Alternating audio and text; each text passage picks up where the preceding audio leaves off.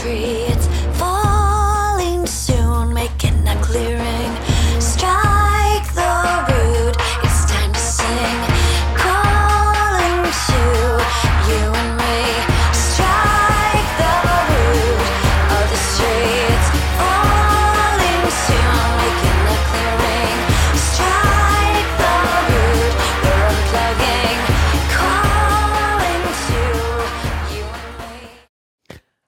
Und herzlich willkommen beim Lifestyle Entrepreneur, dem Podcast für Macher und Gamechanger, die das Ziel haben, ihren Business auf die nächste Ebene zu heben.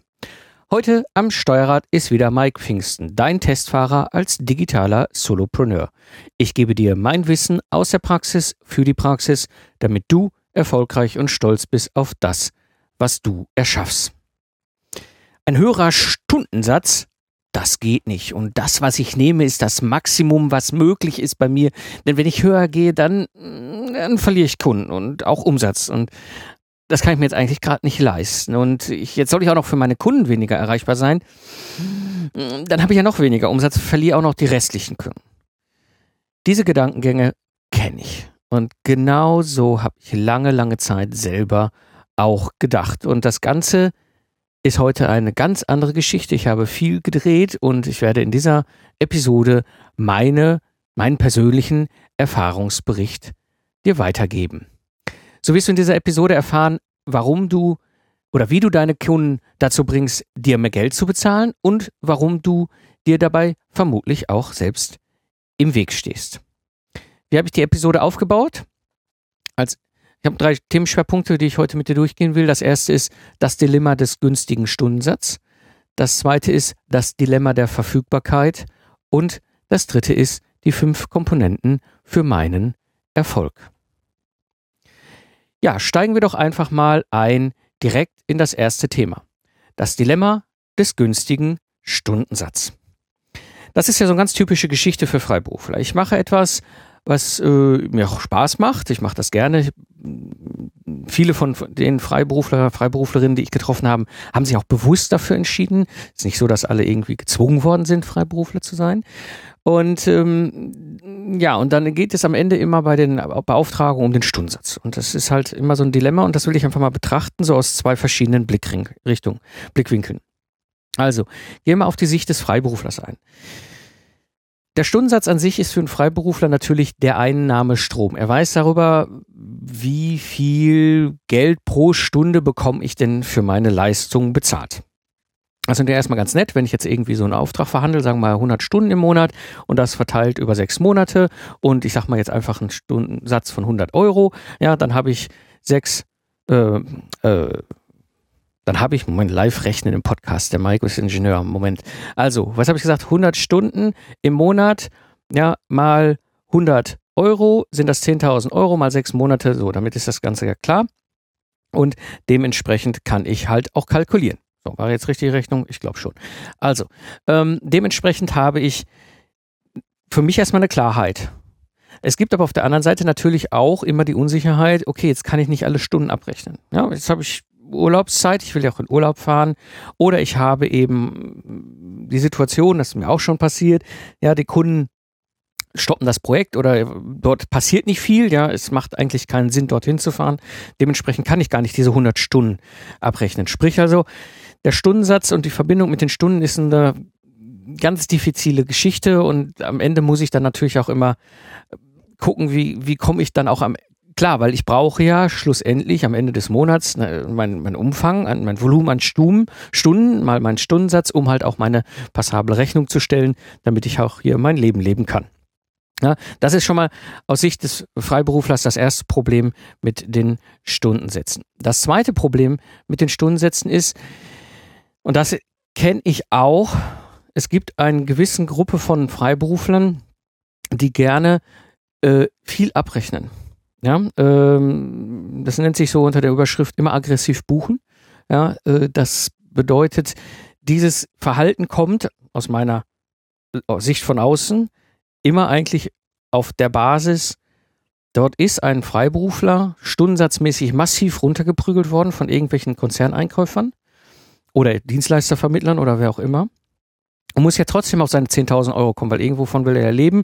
Ja, dann kommt man oft noch dazu, das habe ich auch erlebt, also zumindest im Ingenieursumfeld ist es so, ich weiß nicht, wie es in anderen Branchen ist, ähm, dass Reisereien auch nicht bezahlt werden. Das heißt, von diesen 10.000 Euro muss ich dann auch erstmal das Reisen, wöchentlich, Tag, Tag für Tag dahin, wo auch immer gerade mein Projekt ist. Ja, all das sind ja Kosten, die muss ich auch decken, sodass viele Freiberufler, die ich in meinem Umfeld erlebt habe, immer wieder auch eine, Strategie verfallen sind. Dann gehe ich lieber mit dem Stundensatz runter, ja, auf 65 Euro oder so, keine Ahnung. Und aber gleichzeitig äh, rechne ich mehr ab. Ja, dann komme ich ja auch auf meine Zahlen. Ob das so sauber ist, ich habe da immer mein Problem mit gehabt. Also ich konnte das selber auch nie so nachvollziehen bzw. umsetzen. Ich habe allerdings auch eine andere Situation. Durch meine Spezialisierung hatte ich immer andere Stundensätze. Ja, aber ich kann das durchaus nachvollziehen, wenn ein sehr guter Fachspezialist, jetzt als im Ingenieurkontext, wo ich ja nur herkomme, unglaublich gut ist, ist er meistens nicht der beste Verhandler. Ja, also dann Projektaufträge zu verhandeln, läuft er so nach dem Motto, komm, gib mir den Auftrag, dann gehe ich auf einen günstigen Stundensatz ein. Ja, Hauptsache, ich habe Spaß und mache meinen Job und kriege auch Geld. Ja, dementsprechend, also der günstige Stundensatz ist ein echtes Dilemma, ja, weil ich habe irgendwann auch eine Grenze erreicht, wo ich es nicht mehr akzeptieren kann, weil das kommt nämlich ein zweiter Aspekt, gerade beim Verhandeln habe ich das selber auch erlebt bei mir, wobei ich da relativ straight bin, was meine Verhandlungstaktiken angeht, aber ich kann das durchaus nachvollziehen, weil auch ich erlebe das oder habe es früher erlebt, heute arbeite ich nicht mehr auf Stundensatzbasis. Ich habe die Situation, dass dort jetzt nun eigentlich wir uns fachlich, inhaltlich einig sind für das Projekt, für den Auftrag, für das, was zu tun ist. Und jetzt geht es um den Stundensatz. Und aus der Branche, wo ich komme, ursprünglich kam, ähm, ist es so, dass natürlich dann das Ganze übergeben wird an einen Konzerneinkäufer. Und wenn der keinen Bock hat auf die einzelnen Ingenieurbüros, dann holt er sich einen Dienstleistervermittler rein. Ja, die wollen dann auch nochmal ihre Marge haben von dem Stundensatz, wie auch immer. Ob das jetzt Sinn macht oder nicht, lassen wir mal dahingestellt. Schlussendlich musst du verhandeln. Du verhandelst als Freiberufler über deinen Stundensatz. Und es ist immer, egal wie sehr du dich davon freimachen kannst, immer die Kopplung der Wertung drin. Ja? Wenn ich einen Stundensatz habe und da kommt ein Einkäufer, der natürlich die Strategie hat, hier, ja, da müssen wir 10% rausverhandeln. Das ist sein Jahresziel. Ja, alles, was der auf den Tisch kriegt, ist, was weiß ich, sein Jahresziel, 10% rauszuverhandeln. Ja, dann ist das für ihn erstmal kaufmännische Mathematik als Vollkaufmann völlig d'accord. Es geht für ihn gar nicht um die Wertung der Person gegenüber, es geht einfach um die 10% für sein Jahresziel. So, aber auf der anderen Seite sitzt jetzt irgendwo der Freiberufler, die Freiberuflerin und muss damit klarkommen, dass jemand eine, einen Stundensatz um 10% runterverhandeln will und hat, ich kenne das selber, im Kopf immer diese, diesen Link, das ist eine Wertung meiner Leistung, meiner Fähigkeiten, ich bin 10% weniger wert. Das ist ein riesen Dilemma, gerade bei den wirklich günstigen Stundensätzen. Und da meine ich deutlich Stundensätze, die äh, nur zweistellig sind, wo man kann das nicht so pauschal, es kommt von Branche und Branche äh, unterschiedlich, was jetzt der günstige oder der zu günstige Stundensatz ist, aber schlussendlich gibt es irgendwo jeden einen gefühlten Grenzwert und dementsprechend ist das ein Dilemma. Und das ist so die Sicht des Freiberuflers. Kommen wir mal bei diesem Punkt auf äh, die Sicht des Kunden und das Dilemma des günstigen Stundensatzes. Ich hatte das einmal, das war 2006 als Troubleshooter, brauchte ich eigentlich einen absolut exzellenten Softwareintegrator. Das ist eine hochspezialisierte Rolle, ein hochspezialisierter Job. Ähm, und die, die gibt es nicht wie Santa Meer, die gab es damals schon nicht wie Santa Meer, die gibt es heute immer noch nicht wie Santa Meer. Ähm, dementsprechend war klar, es gab keinen innerhalb des Unternehmens, wo ich als Troubleshooter gerade den Karren aus dem Dreck zog. Also bin ich natürlich hingegangen und habe gesagt, okay, wir müssen von außen jemanden holen.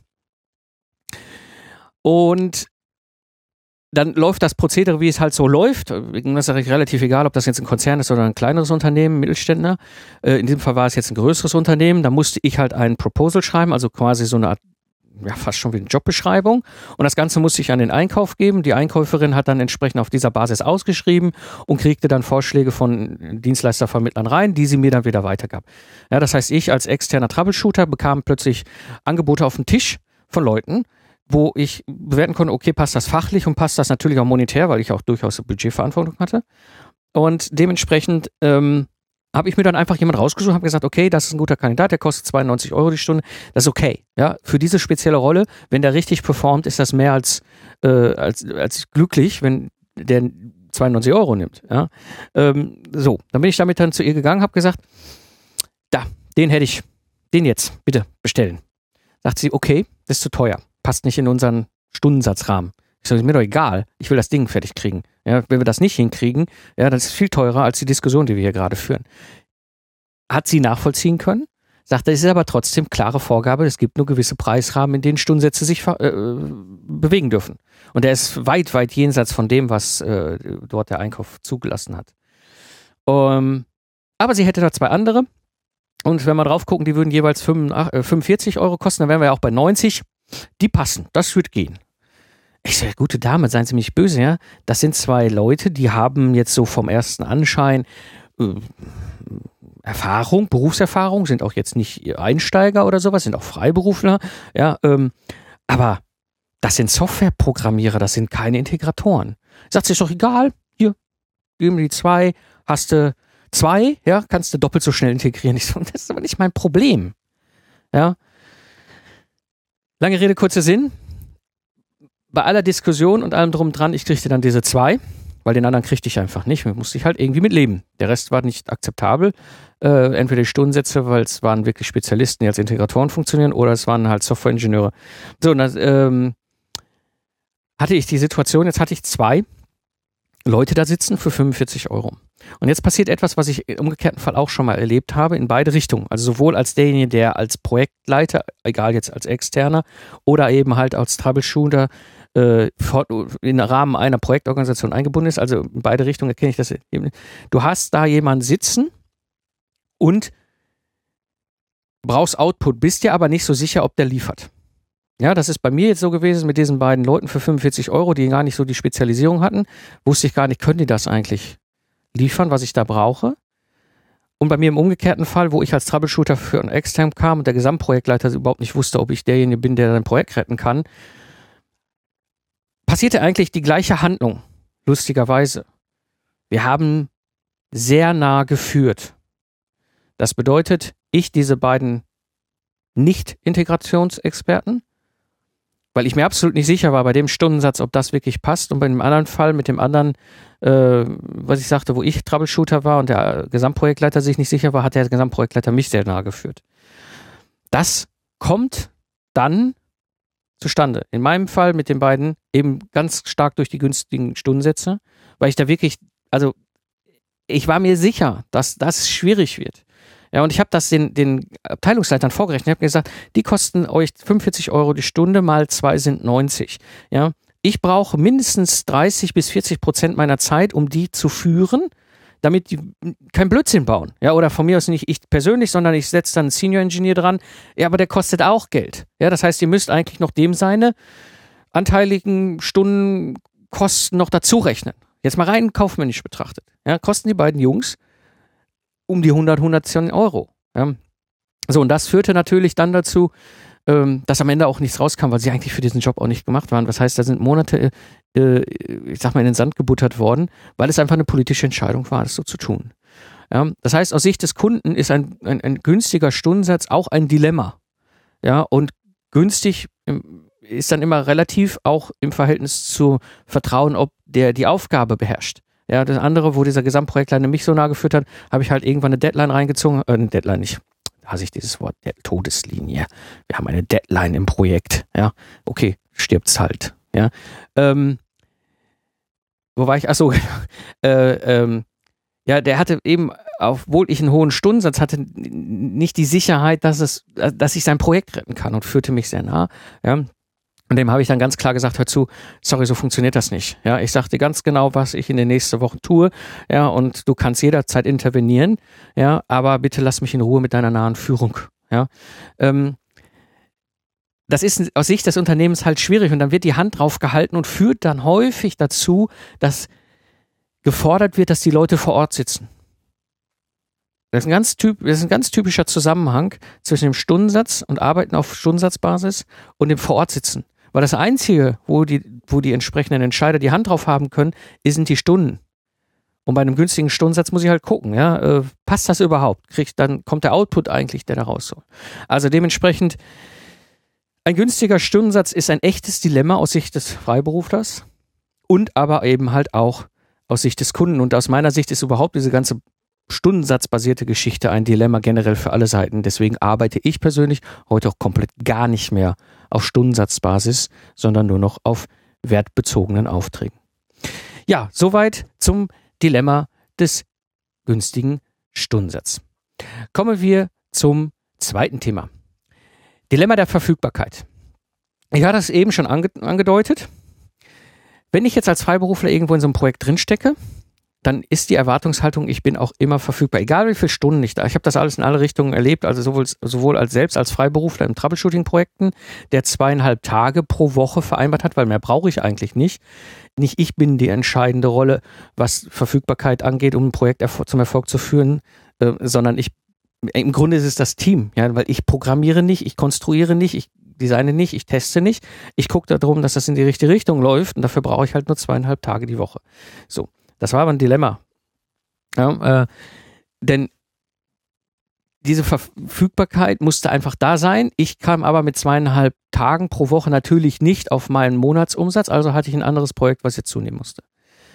Und das ist natürlich immer wieder so ein Dilemma. Da hast du die Schwierigkeit der zwei Kunden, ja. Äh, die wollen natürlich immer gleichzeitig ungefähr gleich ihre Arbeit, Arbeitsergebnisse haben. Kommt noch dazu oftmals, dass dann plötzlich einer sagt, oh, wir haben zwar zweieinhalb Tage vereinbart, aber du musst jetzt mal für acht Wochen lang fünf Tage die Woche hier sein, wo ich mich schon mehrmals als Troubleshooter damals gewährt habe, gesagt hat, es macht A keinen Sinn, ja, und B war das nie vereinbart. Ja, das bedeutet, ihr kürzt jetzt einfach meine Verfügbarkeit von sechs Monaten, wie verhandelt, einfach mal auf drei Monate runter. Ja, dann bin ich wieder weg. Da ist das Projekt noch gar nicht in die richtige Richtung geschwenkt, dann bin ich schon wieder abgehauen. Ja, wie, wie soll das funktionieren? Fünf Tage lasse ich mich nicht ein. Ja, so, das heißt, das ist so ein bisschen das Dilemma des Freiberuflers. Wenn ich auf Stundenbasis arbeite, habe ich das Dilemma, äh, der, dass ich verfügbar sein soll, sein muss. Ich muss ja auch verfügbar sein. Ich brauche ja auch das Geld. Ja. Führt aber auch wiederum aus Sicht des Kunden zu einer ähnlich gelagerten Situation. Er erwartet Verfügbarkeit, völlig zu Recht, absoluter Core. Ja, weil das Einzige, was verhandelt ist, sind die Stunden und äh, ich habe auch das Einzige, was ich vertraglich leisten muss, sind die Stunden natürlich. Ja, das bedeutet, auch da wirkt auch wieder dieser Punkt, die Erwartungshaltung dann muss der Freiberufler, die Freiberuflerin bei mir vor Ort sitzen, dann habe ich sie unter Kontrolle, dann stelle ich hier einen Schreibtisch hin. Ja. Auch das ist wieder aus Sicht des Kunden ein echtes Dilemma, weil ich erwarte diese Verfügbarkeiten. Jetzt kommt diese Freiberuflerin, dieser Freiberuflerin sagt so, nein, ich kann nicht, ich habe einen anderen Kunden oder sowas. Ja, ist immer schwierig. Es ist ist für beide Seiten ganz schwierige Kiste, die Verfügbarkeit.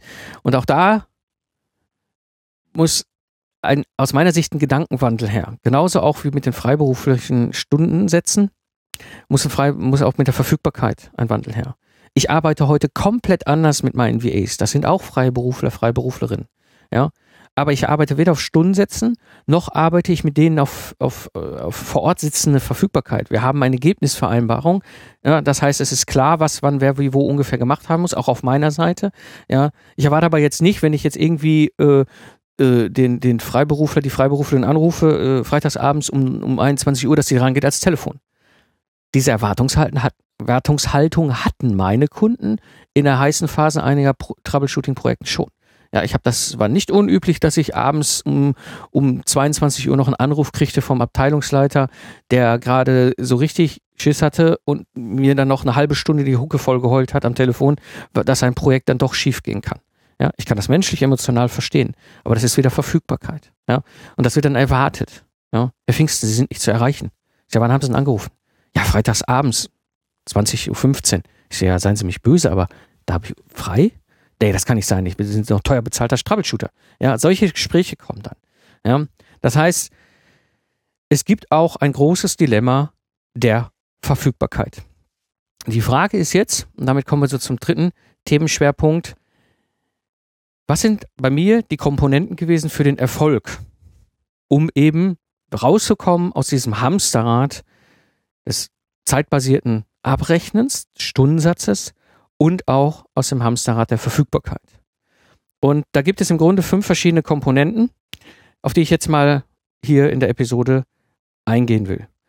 Das erste, die wichtigste Komponente, die ich seit mittlerweile, also das erste Mal habe ich sie 2012 eingesetzt und dann jetzt seit knapp zwei Jahren, ich habe zwischenzeitlich es vergessen, vielleicht bescheuert, aber auch mir passiert sowas.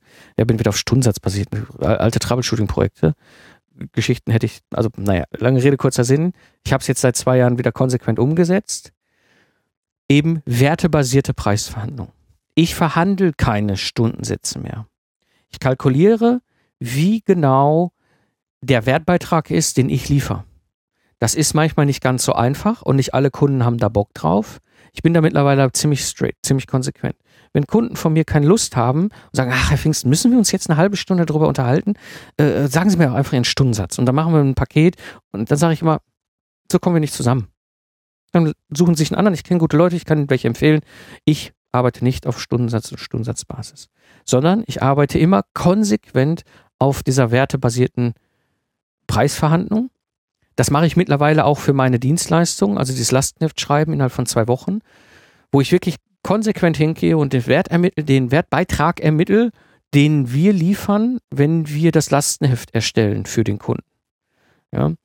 Es hat nämlich auch noch den zweiten As schönen Aspekt, dass dem Kunden plötzlich bewusst wird, was sein Wertbeitrag ist. Ja, kann das ja rechnen.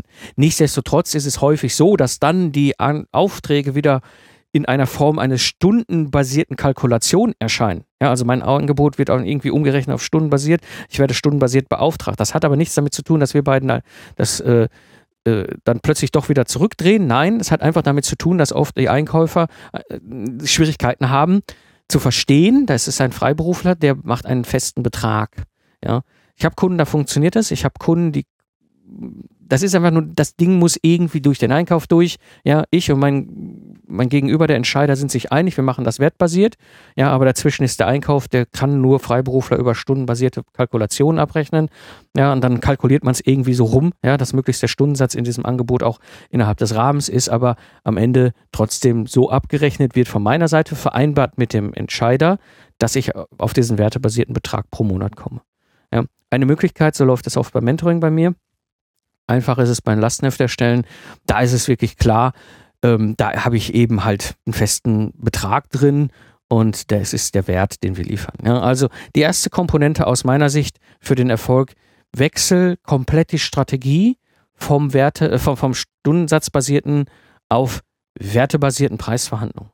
Und wenn die Kunden damit ein Problem haben, dann habe ich ein Problem mit dem Kunden. Ja. Zweiter Punkt.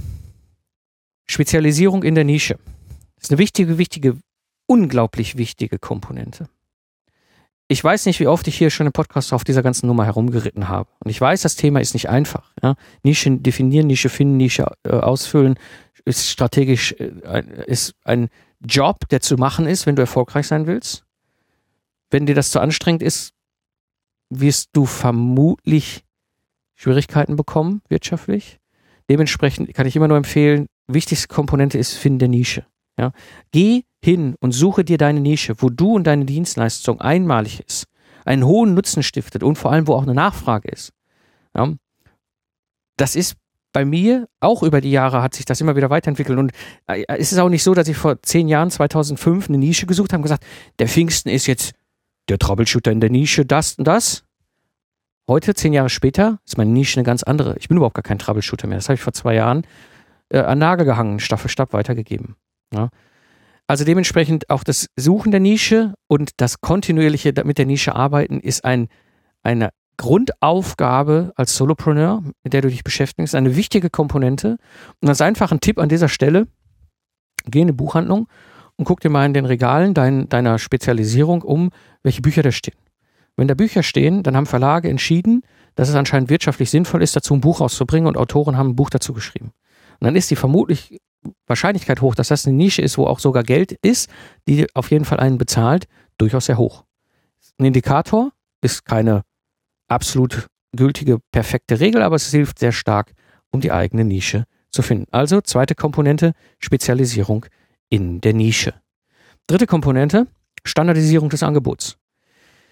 Wenn du in der Nische bist, kannst du wiederum einen großen Blumenstrauß von Angebot machen.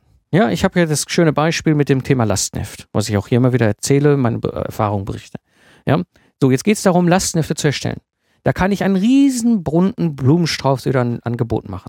Ich kann Leute schulen, klassisch vor Ort. Ich kann Leute schulen, online-basierte Kurse. Ich kann Leute begleiten als Coach. Ich kann Leute begleiten als Mentor. Ich kann selber für die das Lastenheft schreiben, im klassischen Sinne zwei bis sechs Monate. Ich kann das Lastenheft für die schreiben innerhalb von zwei Wochen. Völlig andere Geschichte. Ja. Und so weiter und so weiter. Ich kann da ganz viele Dinge zu machen. Ich kann versuchen, rein passive Einnahmestrom zu machen. Ich kann ein Buch dazu schreiben, whatever. Es gibt ganz viele Möglichkeiten. Hier an der Stelle ist es jetzt ganz wichtig, sich auf eine Geschichte zu fokussieren und die zu standardisieren.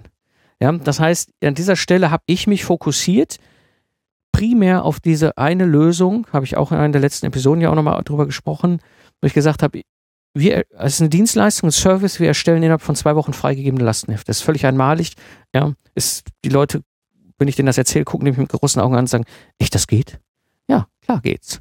Ja, so. Das heißt, ich standardisiere dieses eine diese Dienstleistung, diese eine Dienstleistung. Ich nehme mir das raus und sage, innerhalb dieser Nische, innerhalb dem bunten Blumenstrauß, den ich da anbieten kann, an Lösungen, an Dienstleistungen, nehme ich mir diese eine Dienstleistung standardisiere. Die ist komplett durchstandardisiert.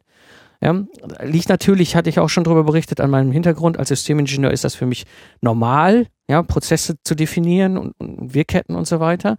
Aber ich habe damit natürlich auch die Möglichkeit, wenn ich das so mache, die Qualität unglaublich hochzuschrauben weil im Grunde sehr, sehr klar sicher ist, was am Ende da rauskommt. Ja, es ist ein, auch das ist eine intensive Arbeit. Das passiert nicht von heute auf morgen. Aber ein erster Schritt ist ganz wichtig, das zu visualisieren, sich mal klar zu machen, was ist denn mein, mein Leistungsprozess? Wie, äh, wie produziere ich denn meine Leistung? Ist völlig egal, ob du irgendwo Webseiten programmierst oder Lastenhefte schreibst wie ich oder irgendwo freiberuflich eine, eine klassische Dienstleistung machst. Es gibt für eine Dienstleistung, was ich Yogakurs, ja, ist ja eine Dienstleistung. Wie kann ich das möglichst so standardisieren, dass ich wirklich auch auf Kundenseite eine hohe Qualität anbieten kann? Weil Standard bedeutet auch immer ähnlich oder immer gleiche Prozesse auf meiner Seite, bedeutet für den Kunden aber auch Sicherheit. Ja, weil ich kann nämlich dann die Qualität unglaublich hochheben und damit auch die Wertigkeit meines Angebots weiter verbessern. Und wenn ich das habe, das ist die dritte Komponente, eben die Standardisierung des Angebots, die Systematisierung meiner Leistung. Ja, das heißt, ich habe jetzt ein klares standardisiertes Angebot. Es gibt nur diese eine Lösung, es gibt sie nur auf diese eine Art und Weise. Jetzt kann ich mit der Systematisierung an, anfangen und kann gucken, okay, wenn ich das so als System sehe, welche Dinge muss ich denn selber machen und welche Dinge kann ich abgeben? Ja, und auch da kontinuierlich gucken, okay, kann ich Sachen an ein Tool im Netz abgeben. Ja, wenn ich mir jetzt überlege, ich hätte jetzt irgendwie als freiberufliche Physiotherapeutin, würde dann eben entsprechend Yogakurse für eine spezielle Zielgruppe, ältere Menschen, die vielleicht irgendwo ein, ein, ein Hüft-OP hatten. Ich keine Ahnung, ist jetzt mal so aus, aus Luft gegriffen. Ja. Wie kann ich das machen, dass diese älteren Menschen Termine finden, die Kurse finden, die Kurse buchen, ohne dass ich eingebunden bin? aber sehr systematisch. Ja. Das heißt, das Angebot ist standardisiert und jetzt geht es darum, wirklich systematisierte Dienstleistungen zu machen. Natürlich gibt es dann des, äh, den, weiß nicht, äh, Tag, äh, diese eine Stunde Yogakurs in der Gruppe oder keine Ahnung, ich habe das jetzt, wie gesagt, das ist mal ein Beispiel, um mal von meinem ganzen Ingenieurkram mal auch einen anderen Blickwinkel drauf zu werfen. Aber ich systematisiere und systematisiere auch hinten anschließend nach der Leistungserbringung. Ja, also bei mir sind es dann Rechnungsstellen, klar, oder es gibt dann halt vielleicht noch äh, Sachen wie äh, ähm, Empfehlungen, Empfehlungsschreiben oder, oder sowas aufzunehmen und all diese Dinge. Das heißt, jetzt kann ich systematisieren und selber auch ausprobieren. Funktioniert dieses standardisierte Angebot in dieser Systematisierung und dieser Wirkkette und dem Ganzen, was ich da so gemacht und designt habe? Lean Business Design nenne ich das Ganze. Ähm, und wenn ich den Schritt habe, dann kann ich wirklich gucken, was gebe ich ab. Und damit komme ich zum fünften Komponente für den Erfolg, die Reduktion der Verfügbarkeit. Jetzt gehe ich massiv hin und reduziere meine Verfügbarkeit. Ja, wenn du einen Yogakurs machst als Physiotherapeutin, als Freiberufliche, was ist der Teil, der wirklich Kern noch von dir kommen muss? Vielleicht nur der Name. Oder vielleicht nur der, der erste Kurstag oder die erste Kursstunde. Vielleicht kannst du dann andere einbinden. Ja, so mache ich es zum Beispiel bei Lastenheft erstellen. Was muss von mir kommen? Der gute Ruf. Der gute Ruf, das klar ist, dass innerhalb von zwei Wochen freigegebene Lastenhefte da sind. Das Vertrauen, ja. Der Mike macht das, der kann das, der hat Background, der hat natürlich auch die Sichtbarkeit und den Ruf und die Leute vertrauen mir, wenn sie mir diese Aufträge geben. Machen tue ich da nichts. Ja, das läuft alles komplett eben darüber, dass ich das abgegeben habe an andere. Auch Teil so aufgeteilt habe, dass die je nachdem nach ihren Stärken arbeiten können. Ja, ich bin gerade dabei, äh, bei dem System Design es so weit zu treiben, dass ich gesagt habe, okay, die Moderation machen eher Leute, die besser moderieren können, die Schreiben machen dann Requirements-Ingenieure, die es schreiben können, all diese Dinge, ja, kannst du auch. Kann ich du, wenn ich jetzt mal überlege, ich nehme jetzt gerade Physiotherapie, weil meine Schwester Physiotherapeutin ist, da kann ich überhaupt irgendwie vielleicht ein bisschen drüber reden. Ähm, aber ist es möglich? Ja, also du kannst dann wirklich hingehen und dich reduzi rausziehen, reduzieren und die Reduktion der Verfügbarkeit eben auch gegenüber dem Kunden. Warum musst du alles mit dem Kunden besprechen? Ja, oftmals passt das zeitlich doch gar nicht. Wenn der Kunde Zeit hat, habe ich keine Zeit. Wenn ich Zeit hatte, hat der Kunde keine Zeit und dann läuft man so drei, telefoniert man so dreimal aneinander vorbei. Ja, also was kenne ich ja auch. Ja. Versuche an der Stelle deine Verfügbarkeit zu reduzieren auf das, was deine Kernleistung ist, die dir unter Umständen ja auch viel Spaß macht. Ja, kann ja sein. Also wenn du sagst, ich mache das gerne diese Stunde dann oder die ersten zwei Stunden und gibst dann weiter, dann ist das unter Umständen genau das, wo, wo du sagst, das behalte ich. Ja, du musst dich ja nicht ganz rausziehen. Also ich kann es gut nachvollziehen, wenn Leute sagen, mir macht das aber auch Spaß, was ich da als Freiberufler, als Freiberuflerin mache. Ja, also fünfte Komponente für den Erfolg die Reduktion der Verfügbarkeit. Und dann plötzlich bist du nicht mehr im System, sondern am, arbeitest am System. Und dann hast du es geschafft, durch die Magie der Verknappung deinen Wert zu erhöhen. Und am Ende kannst du mehr verdienen und weniger arbeiten. Ja, das zum dritten Punkt die Komponenten für den Erfolg. Zusammenfassend für die heutige Episode. Ich bin diesen Weg gegangen und wenn ich das schaffe, dann schafft das jeder. Ja, also es ist jetzt nicht, ich bin da nicht einmalig oder besonders. Ja. Das Schwierigste, sage ich euch, das Schwierigste sage ich dir, ist die alten Denkmuster aufzugeben. Ja, so ein altes Zirkuspferd, was über Jahre Projekte gerettet hat, auf stundenbasierter Kalkulation, Abrechnung und so weiter, rauszuholen im Kopf und aus diesem Denkmuster auszubrechen und das zu tun, was ich gerade erzählt habe, das war meine größte Herausforderung. Das ist das, wo du dich wirklich dem stellen musst, wenn du den Weg gehen willst. Ja, und dann eben damit verbunden im nächsten Schritt war es für mich natürlich auch schwer, mich aus der gesamten systematisierten Dienstleistung herauszuziehen. Ich habe es sehr gerne getan. Ja, ist jetzt nicht so, dass ich irgendwie Lastenhefte hasse. Ja, also, das ist ganz wichtig. Alte Denkmuster aufgeben und auch klar werden, dass es schwer wird, sich daraus herauszuziehen, wenn du die Dienstleistung systematisierst. Ja, Links und mehr Informationen findest du wie immer natürlich in den Shownotes unter lifestyleentrepreneur.de. Und du willst dein freiberufliches Business auf die nächste Ebene heben, dann komm in den Austausch der Community. Trag dich ein unter lifestyleentrepreneur.de slash solopreneur und ich werde dich in Kürze über weitere Schritte informieren.